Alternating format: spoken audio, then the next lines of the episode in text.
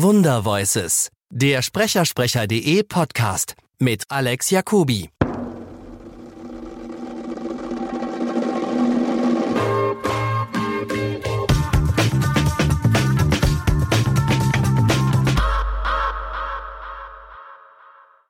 Der, der erste Punkt ist immer natürlich, glaube ich, Kevin Spacey, oder? Ja. Das ist die erste Frage. Da, gut, also zu Kevin Spacey muss ich zweierlei sagen. Auf der einen Seite war es für mich immer eine große Ehre, einen so hervorragenden Schauspieler synchronisieren zu dürfen. Das ist die eine Geschichte. Die augenblickliche Geschichte ist eine ganz andere. Ähm, und ähm, wie ich denke, der Skandal im Skandal ist, dass einfach viele Menschen es wirklich längst hätten wissen müssen. Das muss staatsanwaltschaftlich untersucht werden, natürlich, und Straftaten müssen sanktioniert werden. Das kann ich also nicht beurteilen. Ich kann nur sagen, als Kevin Spacey hier in Berlin Beyond the Sea gedreht hat, da war er also Regisseur und Produzent und Hauptdarsteller, hat ähm, Bobby Darin Songs gesungen und getanzt, als hätte er sein Leben lang nichts anderes gemacht. Die Crew in Babelsberg hat ihn geliebt. Da muss ein unheimlich gutes Arbeitsverhältnis geherrscht haben. Ich erinnere mich an die Premierenfeier. Ich habe das dann in Hamburg synchronisiert. Ne? Und dann war die Premierenfeier hier in Berlin. Die hat Kevin Spacey relativ frühzeitig verlassen mit der Bemerkung, also er müsste jetzt nach Babelsberg und da mit seiner Crew feiern. Also das war ausgesprochen freundlich und auch in Babelsberg hat er nie den dicken Macker markiert, das ist mit den Leuten in der Kantine essen gewesen und so.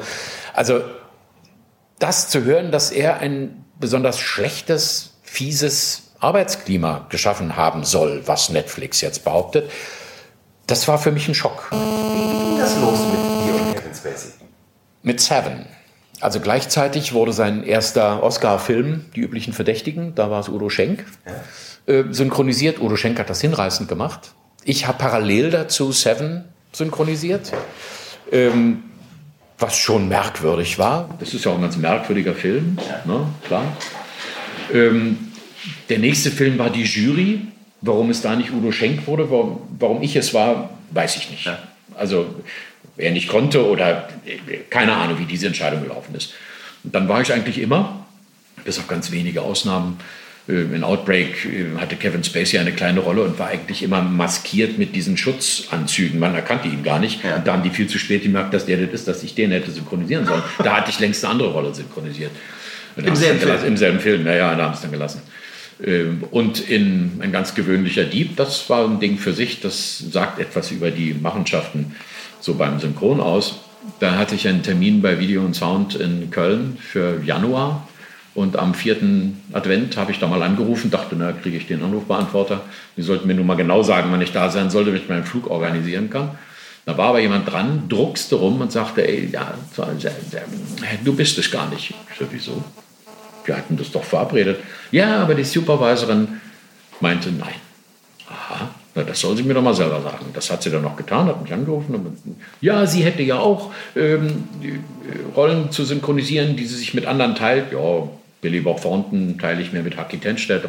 Okay. Aber Kevin Spacey habe ich nur eigentlich immer durchgehend gemacht. Ich bin nicht teurer geworden. Ich bin nichts. Ich hatte Zeit, es war verabredet.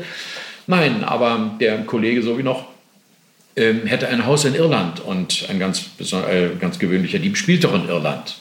Dann machen wir die deutsche Fassung oder die irische. Das nicht so. ja. also, habe ich ja nicht leicht gemacht, da war ich einfach stinkig. Da war ich richtig sauer. Weil das war, ja, das sind so Machtspielchen von Leuten, die völlig am Publikum vorbeigehen. Das Publikum ärgert sich, wenn jemand plötzlich eine andere Stimme hat. Ja, klar. ja ist aus, ausgesprochen doof. Aber na gut, das habe ich zum Beispiel auch erlebt bei ähm, den Arne Dahl-Krimis. Ne? Es ging immer darum, zehn Krimis hat er geschrieben in diesen, äh, dieser Folge. Acht habe ich, äh, hab ich gesprochen, gelesen für CDs. Dann hat es nicht mehr Steinbach gemacht, sondern äh, äh, wer hat es denn dann? Also jeden, Pieper Richtig, Pieper hat das Buch rausgebracht und dann auch die Synchronisation gemacht. Da dachte ich mir, dann werden die mich ja irgendwann mal anrufen und Termin machen. Ne? Nee, als das Buch rauskam, war gleichzeitig eine CD von jemand anders gesprochen. Hm. Hat man mir nicht erzählt, gar nicht. Gab einen Aufstand natürlich, weil Leute sagten, ganz egal, wie gut er das macht, unabhängig davon. Ich will ja nicht sagen, dass ein anderer das nicht auch kann. Das ist ja, ja gar nicht die Frage. Nur, äh, warum muss man eine Stimme ändern für so? Das ich ich finde es ganz schlimm, weil, weil Ja. äh, gerade wenn so eine, wenn, wenn so eine, so eine, so eine äh, Entscheidung aus, aus Amerika kommt, ich glaube, dass viele gar nicht wissen, was für eine Bindung Ja. die Stimme, die Stimme hat. Naja, und ich meine, wie viel für den Erfolg eines äh, Hollywood-Films im deutschsprachigen Raum von einer guten deutschen Synchronisation Ja. abhängt. Ja.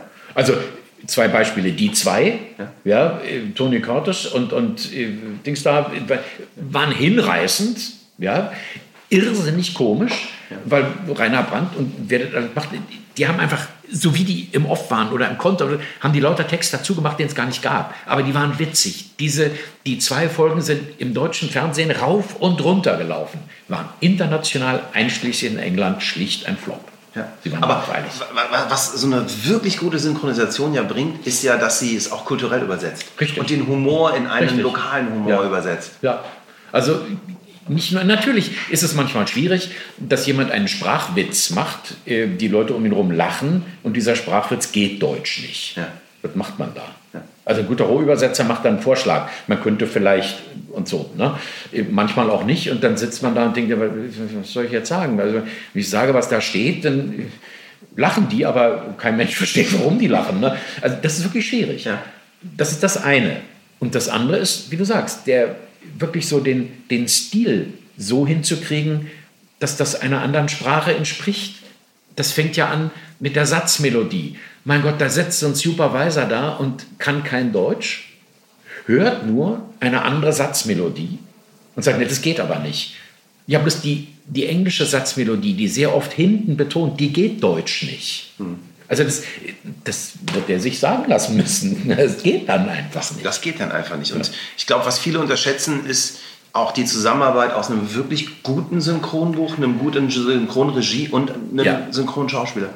Ja, ja. Also früher kriegte man ja noch, wenn man eine Hauptrolle synchronisierte, eine schlechte Videoklatsche mit nach Hause, dass man sich das zu Hause angucken konnte. So war das auch bei American Beauty. Fürchterlich schlechte Videoqualität. Also alle Schnitte waren das so mit schräg, so, furchtbar. Das habe ich mir an irgendeinem Sonntagnachmittag zu Hause angeguckt und dachte, ach ja, so, so ein netter Film. So, so, so. Für den Film sprach und für die Regie von Blutz Riedel, dass wir, während wir synchronisierten, also wo wir jede Szene und jeden Take ja mehrmals sahen, dass wir merken, das wird immer besser. Also der Film, man kriegt ja immer mehr mit, welche Qualität dieser Film hat. Nicht umsonst hat Kevin Spacey dafür seinen zweiten Oscar gekriegt.